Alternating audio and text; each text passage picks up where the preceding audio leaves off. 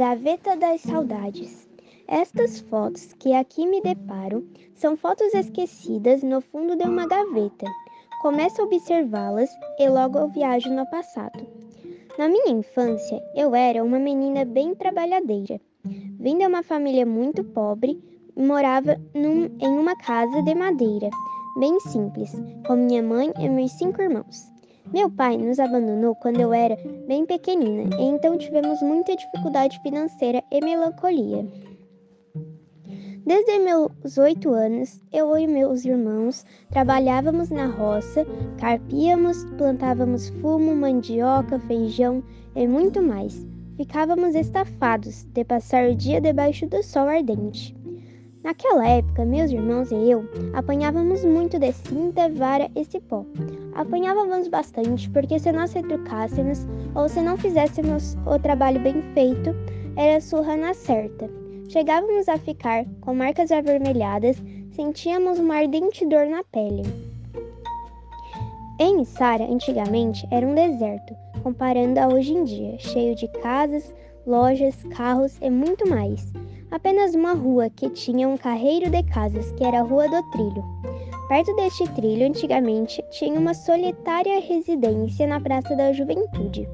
E ali era o lar do agente ferroviário Anselmo Carguinin.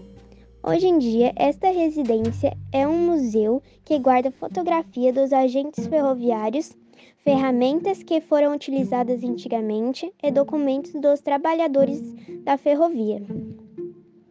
Só dava de ouvir o barulho do trem e as crianças brincando, gritando e se divertindo na rua. Pega-pega e esconde-esconde era o que mais gostávamos de fazer. Antigamente não tínhamos bonecas, carrinhos, esses brinquedos modernos de hoje em dia. Não existiam nomes de bairros. Aliás, não existiam nem bairros. Até hoje em dia é usado um único CEP para a cidade toda. As estradas eram de barro e também tinha bastante potreiro de criação de gado.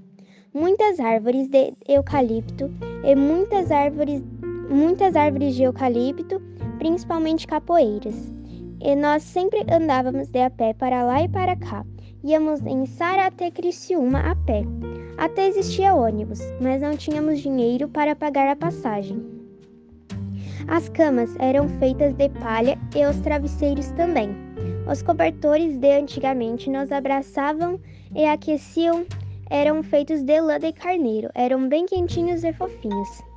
Os mercadinhos que existiam em Sara no passado eram bem simples. O primeiro deles foi o armazém do Zefiro Giassi, e hoje em dia ele é um grande proprietário de uma grande rede de supermercados. Poucas pessoas tinham uma vida melhor, a maioria lutava diariamente para uma vida digna. Eu estudei Estudei apenas o primeiro e o segundo ano. Parei de estudar porque não tínhamos dinheiro para comprar o material escolar. Quando nós íamos para o mercado, víamos vários chocolates e dava muita vontade de se deliciar, porém não tínhamos dinheiro para comprar.